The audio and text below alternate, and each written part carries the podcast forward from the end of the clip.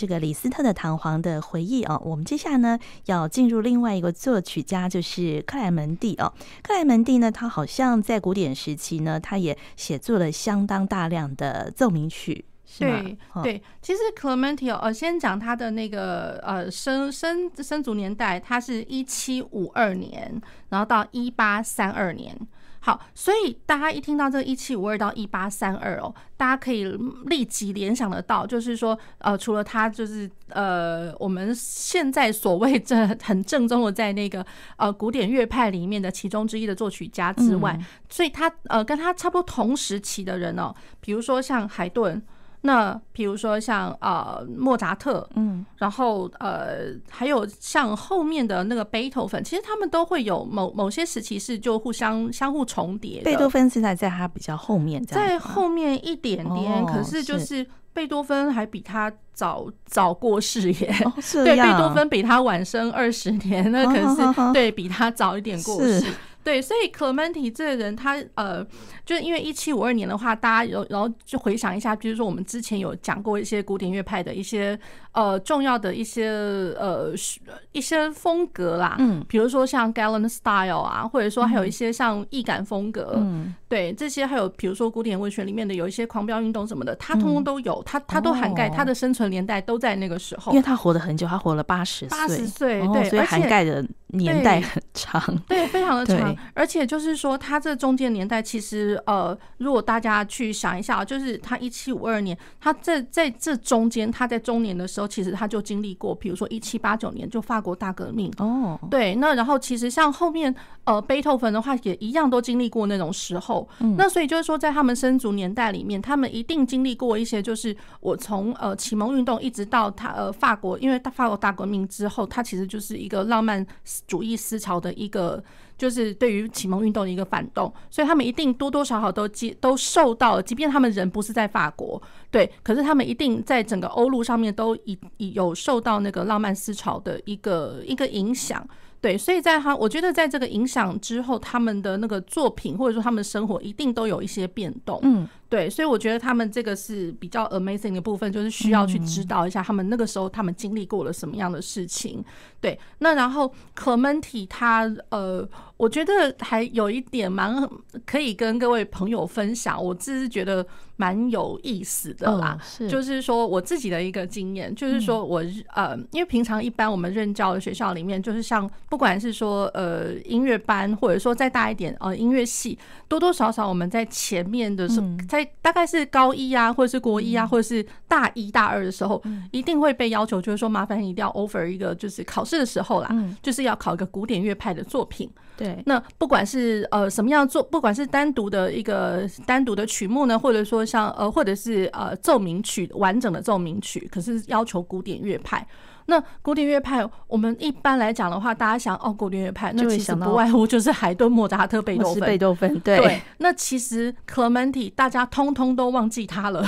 我真的就是把它略过，对，把它略过。而且我觉得从我自己念念呃，从美国念书回来，然后这样教了大概十几年左右的时间，然后很少很少听到有学生们真的把 Clementi 的东西给给拿出来，因为感觉上他好像没有那么具有代表性，是吗？就就觉得蛮好玩的。虽然就是说他的作品 Opus 的确就是，比如说论那个交响乐曲啊，或者说。呃，在室内乐曲或者什么的，那他的他的这方面的作品的确不弱海顿、莫扎特，或者说后面的贝多芬。可是他的钢琴的数目量，那真的是有够多的。哦，对，那是就不知道说为什么大家都会忽略他。那然后一个经经验哦，就是真的很活生生的经验，就曾经是在一个呃，就是一个音乐班的一个考试的一个场景啦。嗯，对，那然后我就想，哎，就总算看到有学生 offer 提供了。这个 Clementi 的 Sonata，嗯，总算哦，对，那可是呢，因为那个学生就是因为他是在呃考场考试的第一个，那然后那整个考试的曲目表里面，因为第一个嘛，大家老师们一定就是聚精会神，对，一定会先浏览一下说，说 哦，前面要谈些什么，因为后面的谈什么可能就来不及看，可是第一个一定看得到，对，那可是马上当下就听到有老师讲。克莱曼蒂，克莱曼蒂耶，小奏鸣曲，太惊讶，什么啊？钢琴主修弹那个小奏鸣曲，问题是人家明明的那个 曲目表上面是写 sonata，不是 sonatina，哦，是 sonata，嗯，对，所以了就会大家会觉得，呃，就是听起来虽然是有点不可思议，可是这就真的是就是现况，嗯，大家的刻板印象，对，刻板印象就会觉得说克莱曼蒂。等于小奏鸣曲，嗯、我觉得这节蛮好玩。的克莱曼蒂一定会觉得非常的冤枉，他头上并没有这样贴，我只会写小奏鸣曲。所以对于他的那个地位要稍微提升，要要证明一下，一定要证明一下。对，因为其实克莱曼蒂哦，就是呃，就是后期，比如说像他呃后代的呃，比如说我们现在所熟知的一些钢琴家，嗯，那都会提到，就是说克莱曼蒂其实他才是真正最会写。钢琴作品的人哦，真的吗？就是在找，当然就是说贝多芬他也很会写啦。嗯，可是，在贝多芬之前，之前，因为其实 Clementi 哦，你如果说呃很仔细去听他的一些呃钢琴奏鸣曲哦，就会发现天哪，真的，你如果没有没有两把刷子哦，真的你上不了梁山，真的就是弹不出来。因为他的奏鸣曲里面非常需要精准、精确的技巧，你的手型要摆的非常的好，要不然你会可可能会从头到。尾听到一拖拉库的杂音哦，这样，因为它的和声还蛮多的哦，和声的平行八度、平行六度、平行三度，或者说整个整个块状和弦，然后一路平铺下去的那种块状和弦哦，对，那真的就是我觉得跟我们现在二十世纪听到那些不遑多让。我老实说，嗯，对，那嗯，就是它的这个和声是一个快速的和声挪动，然后加上比如说快速音群挪动，那更不用讲了啦。那它的快速音群挪动，然后加上一些其他比较。呃，声响上或者什么的力度的一些对比哦，我觉得当然它的戏剧化是一定是有，可是听起来这真的是火焰来着。嗯，对比较起莫扎特的呃的作品来讲的话，这样子，那克莱曼蒂的东西是显得稍微重一些，那而且我觉得也挺精彩的。然后就不知道为什么呃听呃就是可能会。就是有一些甚至连音乐专业科班出来的、受到训练的音乐家，也都会觉得说，呃，，Clementi 啊不重要啦，这样子。好像就是在那个小奏鸣曲阶段，大家会弹蛮多，但是到奏鸣曲的时候，大家都会弹，就就忘记了莫扎特、海顿跟贝多 芬。贝多芬，对对是啊。所以我会觉得，像呃，我今天稍后的节目可能也会就提供两首呃他的奏鸣曲给大家听听看。那可是当然啦，就是既然好吧，大家觉得刻板印象，那我就还是先来先分享一下，大家对于他的刻板印象是起于他的哪一首。作品哦，是啊，是比较早期的吗？呃，其实就是，其实老实讲，因为他写的是一百一十首的奏鸣曲，那其实那奏鸣曲里面，其实啦，当然会有包括几十首，它的规模比较小一点。那规模小一点，当然我们就会觉得，哦，他他就是奏小奏鸣曲来着。嗯，对。那其实，嗯，就是只是说规模比较小，可是也没有说简单到怎么样那种感觉。对，所以就是说，这当然就是有它的时期的前后。那这个是在它的中间，呃，就是 Open 就是三。十几的时候的这个一个作品这样子。好，那我们现在要听的是克莱门蒂的作品编号是呃，作品三十六第一号。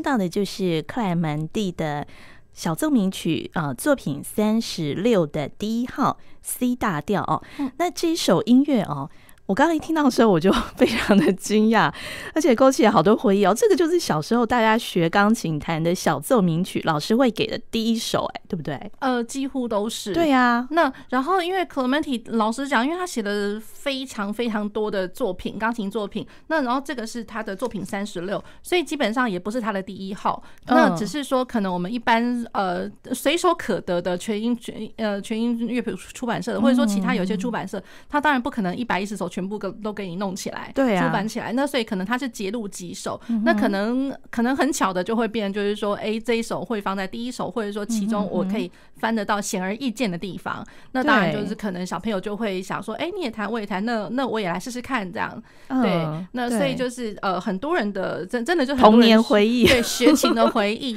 真的是，对对对。所以这首真的是，我觉得是很简单的曲子吗？对，呃，算是就是说它的风格上来讲，就是。是很很很明快、很很明朗的那种感觉，更何况它是 C 大调这样。那 C 大调当然就会让大家就觉得就是说，哎，很纯净无瑕的那种感觉。哦，对。那然后它这个的话，呃，它分成三个乐章。然后是呃快慢快，Allegro andante and vivace 这这个快慢快的这个呃写法，所以其实这个写法快慢快还不没有超乎于就是说古典乐派我们所常见的一些写法啦。嗯，那只是说它真的还蛮短的。嗯，然后它的写作时期，老实讲，这个其实。呃，就是如果说跟其他一些比较重要作品来比的话，其实它是一七九七年，嗯，对，一七九七年，老实讲没有很早哦，嗯，对，就是一七九七年。那所以我觉得他这个大家常常就会误会，以为就是说，哎、欸，他这个写作的时期时间啊，一定就是超级早，一七五几年之类的。这个所以其实没有、欸，哎，算是他自己中期的作品、欸，哎，对对对，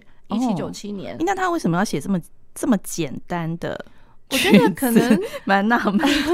其实我我我会觉得哦，就是说他在写的时候，呃，一定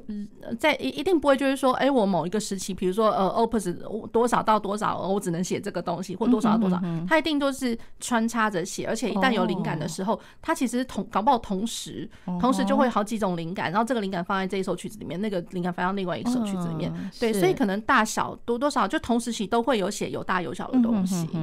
对，那只是说正好我们这个是正好听到他在这个地方这样，真的很有趣。啊！对。对对，那然后。呃，这个是一个，就是说，呃，对于 Clementi 的一个起头。嗯、那然后，呃，大家也会因为有一个这个刻板印象嘛，那所以呢，我们就是我给各位听众朋友分享一个，就是蛮好玩，是在二十世纪的 Eric Satie，他在一九一七年，他就针对的这个我们刚刚听到的这个 Clementi 的这个东西，他也写了一个像是小奏鸣曲的东西，然后他那个名字叫做呃 Sonata 呃 Bureaucratic。bureaucratic 就其实就是有点像是官僚主义，就是、嗯、对 bureaucratic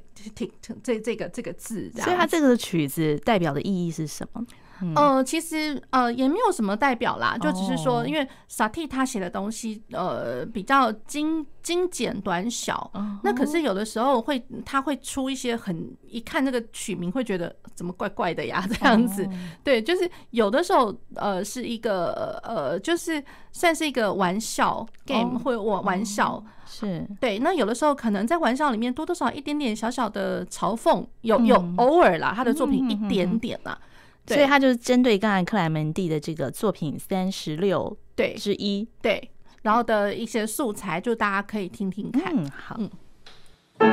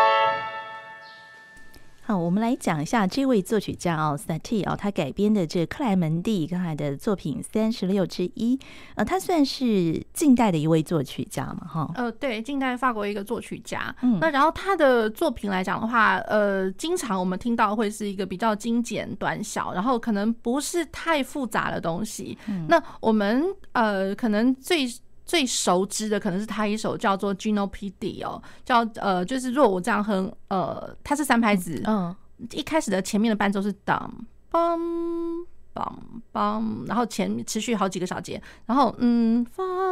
哦，我知道，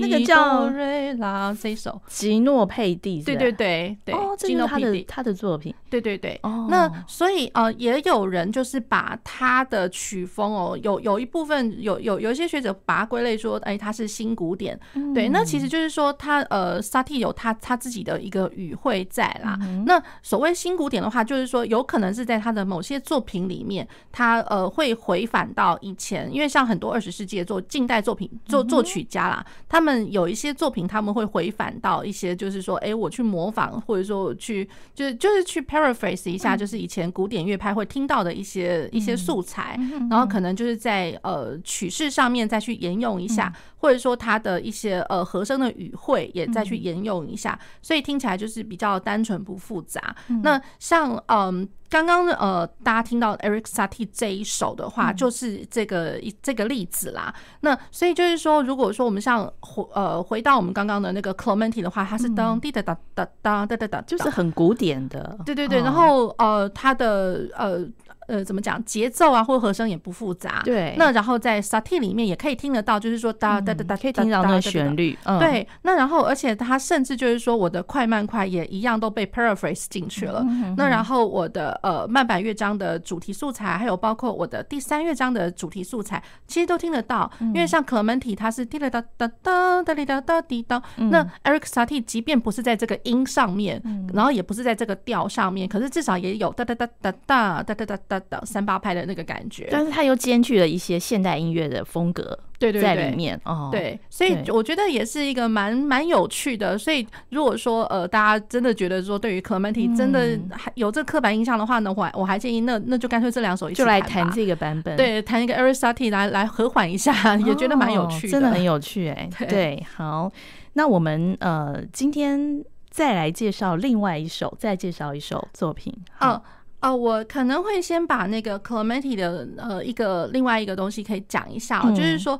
呃，因为其实 Clementi 他自己也有写了练习曲，所以一般我们所熟知的古典乐派练习曲的话，绝对不是那个切尔尼来而已。嗯，对，当然切尔尼写了一拖拉库，对，那其实 Clementi 他也有写，而且 Clementi 他写的，老实讲还还不好练呢、欸，真的不好练。他的 Opus 四十四的那一首，它叫做那个呃 Gradus at Parnassus 那这个这个取名啊，就是我如果先讲这个取名 Gradus at Parnassum，那如果说大家去想一下德布西，嗯，二十世就是近代快要接近到二十世纪，德布西的德布西他的作品哦，他其实有有一个叫做儿童天地，对，Children's Corner，对，Children's Corner，他的第一首叫老顽固，嗯，Doctor Graduates at Parnassus。对。对，那所以就是都一样有那 graduates at Parnassus 这个这个词，嗯，对，那所以它就是一个练习的一个意思，哦，只是说它并不是用呃 studies 或者说呃用什么 technical studies 或者是说呃 etude 这个字，对，就是说 Clementi 他的练习曲它是用那个呃 graduates at Parnassus，嗯，对，那。呃、uh,，Gradus et Parnassus，Gradus 其实它在希腊文它最原始的一个字字的意思哦，其实它是在讲就是说 steps，对，steps 就是一步一步，就是呃逐渐的一呃 step by step 那种感觉，走路的感觉。对对对，那可能就是一步一步，我们可能要照着什么样的目标计划前进的那种感觉。嗯、那然后 Parnassus 的话，其实就是在希腊神话里面，可能就是大家会去想说，哎，有那个呃 Parnassus 巴巴勒斯神殿还是什么来着？然后有两座山，然后那两座就是对于他们希腊的神话里面是超级神圣的两个山峰这样子，所以类似就是说我一步一步，然后要去征服这个山峰，到达那个山峰，对那种感觉，对，所以他每一首其实老实讲都有一些特定的练习的目的，对，所以这个也是要证明一下，就是说如果要练古典呃练习曲的话，其实。呃，我觉得 Clementi 的东西也蛮值得练。那然后如果说呃也是练烦的话，大家就也可以拿那个德布西的那个老顽固，嗯、儿童天地第一首，就刚就像我们刚刚拿那个 Satie 的的东西拿出来弹一弹，也是一样的那种感觉。嗯、它其实就是在在在对照，就是说，哎，Clementi 他有写了这个东西，嗯、所以老顽固里面听起来好像有很多快速音群，就就有点是像是在在对对照，就是说，哎，我在练快速音群的这些技巧。那我们今天呢，呃，因为没有。准备克莱门蒂的练习曲哦，他的那个嗯录音也比较难找到哦，所以我们今天就最后来播一首克莱门蒂的奏鸣曲。嗯哼，他的奏鸣曲一样是 C 大调的这一首，然后是作品三十三第三号，然后他的作品年代其实是在一七九四年。嗯，好，那我们今天也非常谢谢贾元老师。嗯，谢谢主持人，谢谢各位听众朋友。